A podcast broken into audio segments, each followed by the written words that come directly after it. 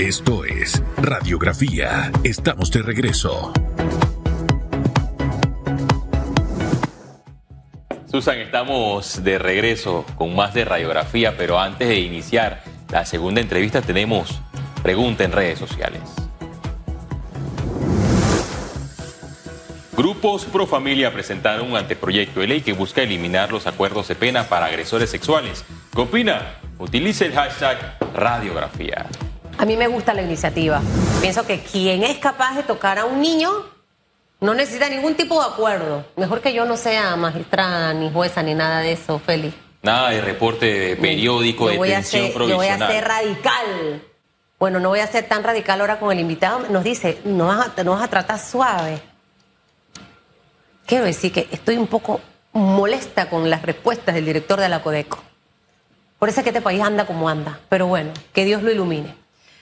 Señor Belitón, ¿cómo está? Yo tenía siglos de no verlo. Bien, Susan. Siglos. Buenos días. Se ve rejuvenecido. El estar fuera de la asamblea, de la cosa pública, le dio un refresh. Gracias por tu palabra. Yo me miro al espejo y no concuerdo contigo, no, pero. No, usted no lo ve como más. El paso del tiempo no perdona a nadie. Yo he visto a unos que sí los acabó el gobierno y todo lo que les ha pasado. Usted ahora está aspirando a convertirse en presidente de este país por la libre postulación. Eh, hemos tenido algunos casos de figuras que han renunciado a su partido para poder irse por la libre postulación otros que han decidido quedarse en las filas del partido político y ha pasado mucho con el partido panameñista para ir por puestos como diputado, eh, Caitlin Levy como presidenta también del, país. Y nuevamente el partido panameñista está inmerso en, en todo este tema de expulsión de algunos de estos miembros. Y nos gustaría empezar por ahí la conversa y saber qué piensa Melitona Rocha. Bueno, Susan, te digo, Creo que el tema del dinero público hace que ganarle a, las cúpulas del partido desde adentro sea imposible.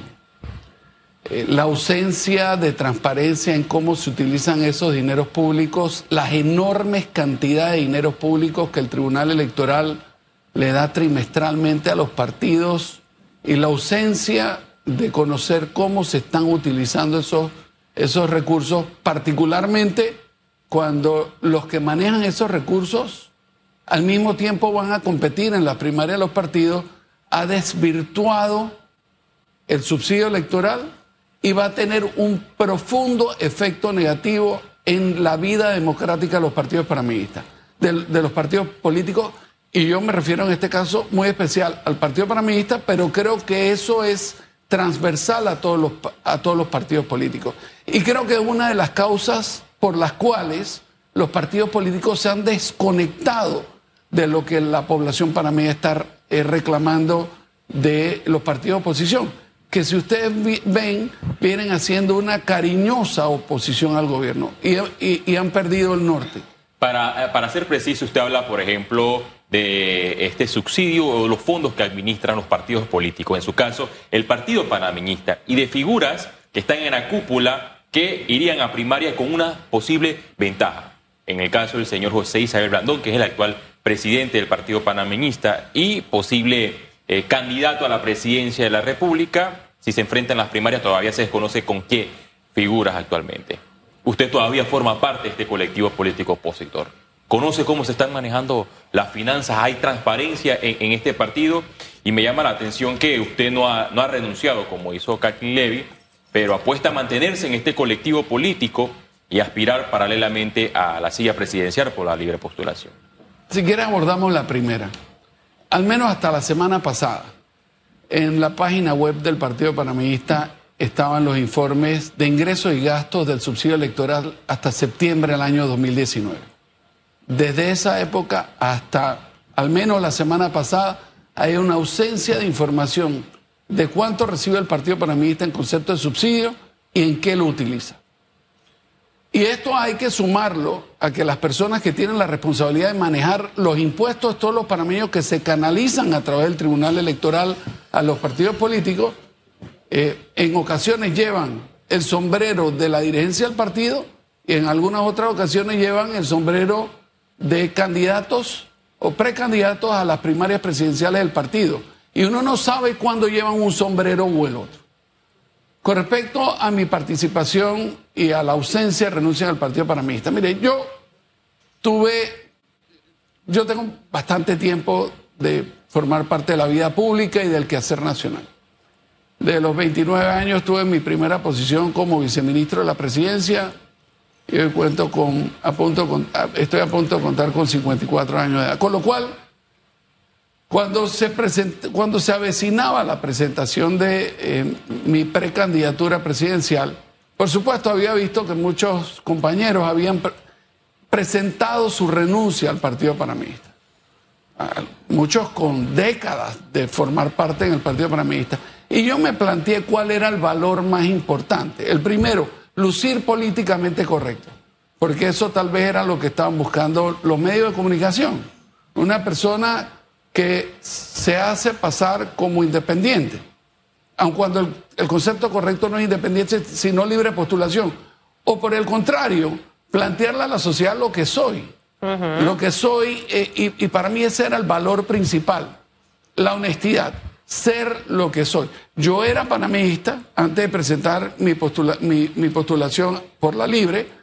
Soy panameísta al momento que la presenté y seguiré siendo panameísta. Y no porque esté de acuerdo con, en cómo la cúpula o algunos miembros de la cúpula están manejando el Partido Panameísta.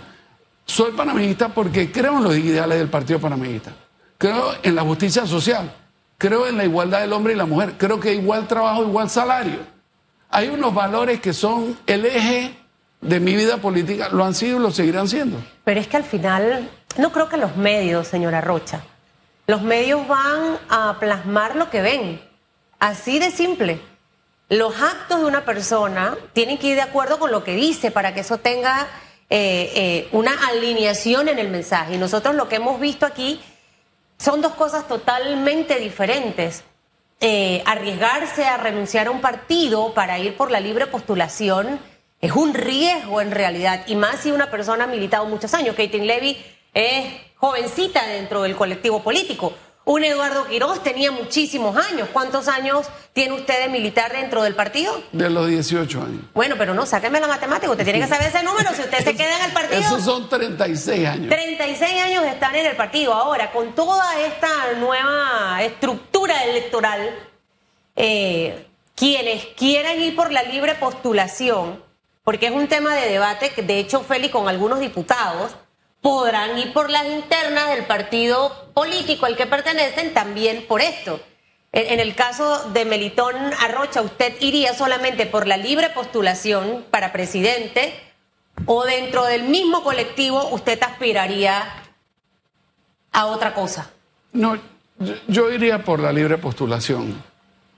Pero al mismo tiempo, Susan, déjame comentarte, el candidato que quiera ser viable por la libre postulación tendrá que encabezar una coalición, dentro de los cuales tendrá que incluir miembros de partidos políticos. En el caso del suscrito está aspirando a de ser favorecido con este trabajo complicadísimo de recoger firmas y estar dentro de los tres, yo estoy aspirando a conformar una coalición patriótica nacional. ¿Con quiénes? Conformado con miembros de partidos, no necesariamente con los partidos. Y ha visto dentro de los que están en esa lista, porque oiga, como hay la gente que quiere ser presidente hoy, hoy en día en Panamá, estas personas por la libre postulación aumentó para estas elecciones. Sí. Y, y definitivamente que el filtro solamente va a darle chance a tres.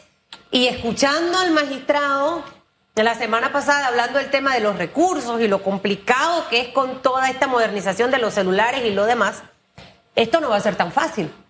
No, eh, yo le puedo decir con conocimiento causa que esta tarea no es fácil. Sin embargo, uno ve una efervescencia muy importante de, primero, de todos los candidatos a los diferentes cargos y después de la misma sociedad de participar. El panameño le gusta participar en política le gusta exteriorizar lo que piensa y te lo deja saber con claridad. Eh, entonces, yo, creo, y regresando al tema de la libre postulación, la figura de la libre postulación surge, entre otras cosas, porque antes usted solo podía participar del quehacer político si usted era postulado por un partido político. la libre postulación abre la posibilidad, entre otros, para miembros de los partidos políticos que, no que, no que estaban en desacuerdo con sus cúpulas para que tuvieran una libertad de poder eh, presentar su candidatura. Y después lo otro que nos tenemos que preguntar es lo siguiente. Nosotros tenemos que salir de un país en donde nos circunscribimos a votar por el menos malo, en algún momento tener la posibilidad de votar por los mejores o entre los mejores. ¿Y esto cómo se logra? Bueno, permitiendo que todo el mundo participe, que haya mayor competencia, porque a mayor competencia, mejor calidad. Pero se divide mucho el voto. Eh, y, siento que al final eso beneficia realmente, desde mi punto de vista, los partidos políticos de más trayectoria. Eh, y obviamente es complicado, hay un tema de presupuesto, eh, también de, capacidad de organización, que el que va por la libre postulación no la tiene, a diferencia de un partido político que cuenta con diputados que se van a reelegir, con representantes que se van a reelegir y que utilizan la plataforma actual para proselitismo político. Y es lo que vamos a ver o estamos viendo ya, señora Rocha, desde ahora, con muchas de esas figuras que ponen en desventaja al, al, resto. Usted, usted, sinceramente, ¿cree que lleva chance o no? En ese filtro, así contestándome con el corazón. Yo creo que cualquiera de las personas que le conteste esa pregunta en lo afirmativo o en lo negativo no, no estaría diciéndole la verdad. Creo que esto es muy temprano todavía para haber arrancado. Tenemos dos semanas de estar en esto. El ejercicio nos requiere que estemos 11 meses más. Desde la perspectiva política pública, yo creo que se requiere de una reforma electoral urgente. Es imposible que nadie le dedique 11 meses a esto. Los recursos presupuestarios que va a consumir un ejercicio de esta naturaleza van a ser tan exorbitantes que se convierte en una barrera de entrada para mucha gente que tiene liderazgo y que no va a poder conseguir los recursos. Eh, en otras palabras, creo que eso hay que revisarlo. A mí, por ejemplo, me gustaría una primaria que no incluyera a los miembros de los partidos políticos. Una primaria abierta, excluyendo el padrón a los miembros de los partidos políticos, con un periodo de tiempo mucho más abreviado que permita que los recursos no pesen tanto en lo que piensa el ciudadano a pie a la hora de, emitir su voto. Usted al principio mencionó y cuestionó la transparencia en el partido panameñista y mencionó algunos reportes. Yo me puse a verificar la página web para comprobar si lo que usted está diciendo es cierto. Y en efecto, aquí habla de gastos del partido panameñista hasta, hasta septiembre del año 2019. Seguido hay un PDF de financiamiento electoral, pero no tiene el rango de fecha que corresponde y hay también gastos de planilla hasta mayo del 2022. Es decir, que lo que usted está diciendo es afirmativo. Le voy a hacer esta pregunta. ¿Usted tiene miedo de ser expulsado del partido panameñista? Y cuando voy al código electoral, esta norma que fue aprobada en la Asamblea Nacional no prohíbe que los militantes de los partidos políticos aspiren por eh, la libre postulación sin renunciar. Y me voy al artículo 181 del Estatuto del Partido Panameñista. Aquí contempla la expulsión inmediata del partido quien sea candidato de, por otro partido o por la libre postulación sin antes pedir el permiso ante el Directorio Nacional del Partido Panameñista. Pero si nos vamos a la norma del derecho, el derecho cuando es claro no se discute, habla de candidato, usted es precandidato. Totalmente. ¿Cómo pueden hacer un proceso disciplinario contra usted si no ha logrado el estatuto de candidato porque no ha conseguido eh, las firmas todavía. mire, desde la perspectiva jurídica no tiene ningún arraigo, ningún asidero para que el fiscal del Partido Panameñista hiciera esto. Desde la perspectiva política le voy a decir, el planteamiento es una expulsión a la medida, porque hay candidatos corriendo por la libre postulación, miembros del Partido Panameñista, que son cercanos a la cúpula y a eso no los van a expulsar. Dígame nombre. Mire, yo sé que Baby Valderrama eh, quiere ir por regresar a la asamblea y va por la libre postulación y creo que es por Chame. Por si, si no estoy equivocada, me sorprendió porque ni siquiera es su área. Yo no sé cómo es esto ahora, que usted tiene que vivir donde el circuito, que antes era así, pero no sé ahora, no sé qué ha cambiado y qué ha variado. ¿Quiénes son cercanos al señor Blandón? No, No me deje con esa intriga, oiga, por te- favor. te voy a tener Dígame apellido, pues, y yo termino de. intriga. Pero te voy a comentar. Hay un problema en el Partido Panameñista. Ajá. Hay tres precandidatos presidenciales que decidieron no correr en la primaria panameñista para correr por la libre postulación. Que son usted, el señor Quiroz y Catherine. ¿Cuál es la enfermedad?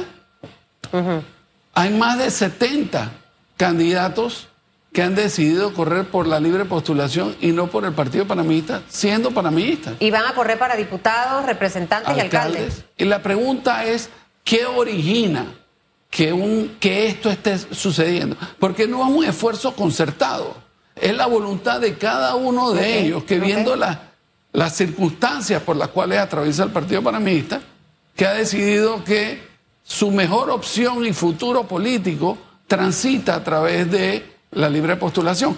Ese es un tema que hay que estudiar, que hay que mirar. ¿Qué está pasando en el Partido Panameñista? Pero al final también hay que entender, porque de seguro el señor Blandón por aquí va a estar. Le voy a tener eh, varias preguntitas. Eh, la primera relacionada al tema de los manejos de los recursos del Partido Panameñista. Una denuncia que no solamente se da contra el Partido Panameñista, también las hemos escuchado desde hace muchos meses hacia la dirigencia actual del Partido Cambio Democrático, Félix, con respecto también al uso de los fondos que ha destinado el Tribunal Electoral a los partidos políticos. Son 73 figuras, sacando la cuenta de lo que usted me acaba de decir. En algún momento estas 73 figuras han solicitado a la dirigencia actual rendición de cuentas de esa página web desactualizada.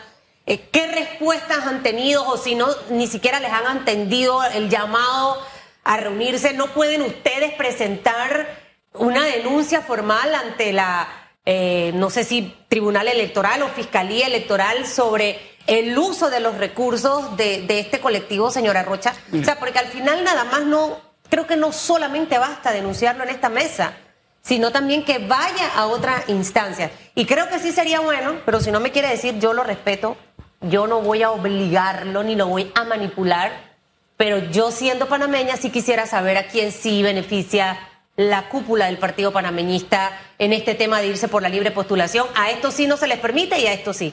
Creo que por eso es que el panameño a veces vota sin conocimiento, porque ni sabe lo que hay detrás de cada, de cada supuesto líder político. Sí. Tiene dos cosas que contestar. Sí, la- voy a iniciar con la primera eh, y creo que voy a evadir la segunda a propósito. No, yo no lo voy a dejar que la evada. Yo- No tú vas a hacer tu mejor esfuerzo, yo Ah, voy a yo voy a hacer el mío. mi papel de periodista. A ver, contésteme la primera. Pero la- la con respecto a la primera te comento, eh, el suscrito, como parte de, de lo que tú has dicho, nuestra responsabilidad, y quiero dejar en claro, yo de ninguna manera estoy insinuando, ni siquiera porque no tengo la información, que el manejo de los recursos del Estado por vía del subsidio electoral eh, se están mal utilizando. Eso yo no lo sé. Lo que sí puedo decir es que hay una opacidad en el manejo de los recursos porque no sabemos en qué se están utilizando. Yo al presidente de nuestro colectivo le envié dos notas. Una fechada 7 de julio, en donde le pedía por favor que en función del evidente conflicto de interés de haberse autodeclarado precandidato en las primarias panameñistas a la presidencia de la República y ostentar al mismo tiempo la condición de presidente del partido, para mí era indispensable saber, primero, el monto del subsidio electoral y segundo, en qué se utiliza. ¿Le contestó? Esa carta no fue contestada. Ninguna de las dos. El 22 de julio, yo le reitero la nota al presidente del partido haciendo alusión al artículo del estatuto. Este es un tema, un llamado de atención al fiscal de que no puede escoger qué artículos del estatuto aplicar. Él tiene la responsabilidad de exigirle a los miembros del partido el cumplimiento de la totalidad de los artículos del estatuto. Dentro de ellos está el rendimiento de cuentas a la población panameña y a los miembros del partido de cómo se están utilizando esos recursos. Y le citaba el artículo que si la memoria no me es infiel, indicaba que hay una responsabilidad de ser público Claro. en que se utilizan los gastos de combustible, viáticos, ¿Y le contestaron? servicios profesionales, planillas y algunos otros temas. Esa nota tampoco fue contestada. La primera nota me la contesta el administrador del partido En el sentido de que ¿Quién es el administrador y quién es el fiscal? el licenciado Cedeño y el licenciado? Porfirio Batista. Batista. Ok. Esa segunda nota me la contestan en el sentido palabras más, palabras menos, indicándome que el partido está siendo objeto de una auditoría y que en función de eso no se puede hacer pública la información y que tendríamos que esperar a que termine la auditoría y que la contable revise lo ya auditado Claro. para hacerlo público. ¿Cuándo termina la auditoría? ¿Le dijeron? ¿O si ya empezó? Pe- Pero es que, a mi juicio, el gasto se hizo, tiene que ser público. Claro. La auditoría no cambia el gasto, no Claro. cambia el concepto del gasto. Yo no encuentro, al menos yo, una razón suficiente para que no encuentre la luz del día el gasto porque está siendo objeto de una Cuando auditoría. esas cosas ocurren, ¿por qué pasan? Esa es una pregunta buena para el presidente de nuestro colectivo. El segundo pedazo es que no todo el periodo está siendo auditado. Hay un pedazo que no está siendo auditado. Con respecto a eso, ¿Qué periodo no está siendo auditado? Desde la- alguna parte del año pasado hasta el presente, si ¿Y la por- memoria no me ¿Y infiere. por qué se perdió o qué? No, no, ese pedazo no está siendo auditado. El anterior está siendo auditado, habrá que preguntarle al Tribunal Electoral por qué lo está auditando. Y lo, pero, pero lo cierto es que con respecto a lo que no está siendo auditado, la información que me enviaron es que estaban recogiendo la información y que la harían pública. Pero llamo la atención en este momento a la autoridad del partido que nos van a ver este prestigioso programa de que eso sucedió en julio. Estamos por terminar agosto y todavía no ponen ninguna información. Mande otra carta, la tercera, no señor. Melitón, mándela. Al Pues- final, si realmente a usted le interesa que los recursos sean públicos, mande su tercera nota, ¿no? Sí, porque eh, esto ha ocurrido en otros colectivos políticos y ahí el Tribunal Electoral ha, emitido decisiones. Es más, el encargado del Tribunal Electoral con relación a los recursos que manejan los partidos políticos en su momento fue separado del cargo y destituido cuando se armó el escándalo al interno del partido panameñista. Haciendo una pausa con relación al tema de- del manejo de este subsidio, antes de finalizar, me gustaría que usted eh, respondiera a esta pregunta. ¿Cómo hará para convencer a los militantes de los partidos panameñistas o también a los que no están inscritos en partidos políticos, pero que en su momento votaron por usted para que usted ejerciera un, tra- un trabajo importante en la Asamblea Nacional en las elecciones eh, eh, de pasada, pero ocupó cargo como ministro y se fue de embajador. Algunos se resintieron en el partido panameñista porque señalaron con justa razón. Yo voté por Melitón Arrocha para eh, que participara de los debates en la Asamblea Nacional, pero estuvo ausente porque ocupó otros cargos. Y bueno, lo que puedo decirle es que yo tengo una profunda vocación de servicio público. Y esa vocación de servicio público, pues me sometí al escrutinio de los votantes de mi circunscripción, en aquella época el circuito 88, y fui eh, favorecido con una curul. En un momento que para el Partido Panameñista fue histórico, porque es la primera vez que en ese circuito eran elegidos dos panameñistas a la Asamblea Legislativa. Con lo cual se logró, eh, digamos, políticamente una meta que hasta ese momento históricamente nunca había sido conseguida. Y después no es que los abandoné para ir a trabajar en la empresa privada. Yo continué sirviéndole a mi país. Continué sirviéndole a mi país desde otro puesto, pero que de ninguna manera eran menos importantes y menos decisivos en el quehacer nacional. Como ministro de Comercio me tocó presentar la iniciativa legislativa de Colón Puerto Libre. Me tocó redactar lo que hoy es la ley de EMA. Me tocó eh, suscribir el acuerdo de libre comercio con la República de Corea. Me tocó negociar en su totalidad el acuerdo de libre comercio con Israel. En fin, desde ese lugar se hicieron saltos de cantidad y de calidad en lo que nosotros esperamos sea el futuro del país.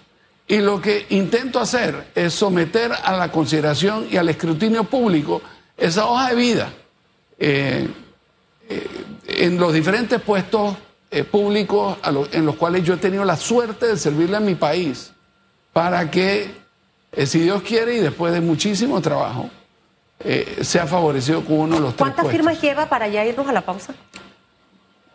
Creo que aproximadamente 3.500 firmas. ¿Cuán- Y bueno, el, el- el tope ahí, ¿cuánto es que es?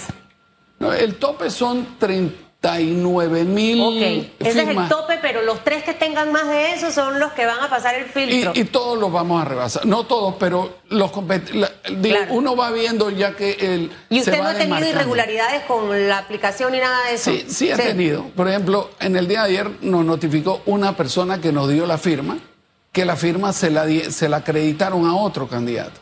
¿A presidente también? Sí. Oiga, o sea que lo que dice el señor Carreira, por ahí tiene. Pero, Mire, pero déjeme yo- hacer una, una nota con respecto a esto. Corra. Yo no creo que eso amerita que yo me, apre- me apresure a ir a la Fiscalía Electoral a presentar nada. Lo- estoy seguro que los compañeros que están captando los datos son tan seres humanos como nosotros y que de tiempo en tiempo van a cometer un error. Bueno, eh, hay que estar con el ojo pelado, señora Rocha. Aquí en este país, usted mire, no confíe en todo el mundo, porque aquí en Panamá ocurre de todo. Yo me voy a quedar con la tarea, Félix me va a ayudar a ver quiénes son los panameñistas que están en esa lista de 70, porque de seguro yo sé que Viva el Derrama no está gozando del cariño del señor Blandón para que pueda correr por la libre postulación, ni mucho menos Caitlin. Eh, tengo que hacer esa lista para atrás. Me chifió y se salvó porque se nos fue el tiempo. Pero créame Para la que- próxima. Usted quiere que la gente, la gente cuando se atreva a decir las cosas como son, eso lo valora el, el panameño, porque ve que es valiente de decirlo. Usted es abogado, sabe que al final ahí no hay ningún tipo de delito, ya, que investiguen. Nos vamos a la pausa, Félix. Vamos a la pausa. Estuve buscando la lista y se me viene el nombre de un Jesús alemán. Él trabajó en su momento con el señor Guillermo Bermúdez en la Junta Comunal de Don Bosco, pero aspira en Juan Díaz. No sé si usted se refiere a él. Eh, él es militante del Partido Panameñista, pero también es cercano al señor Blandón.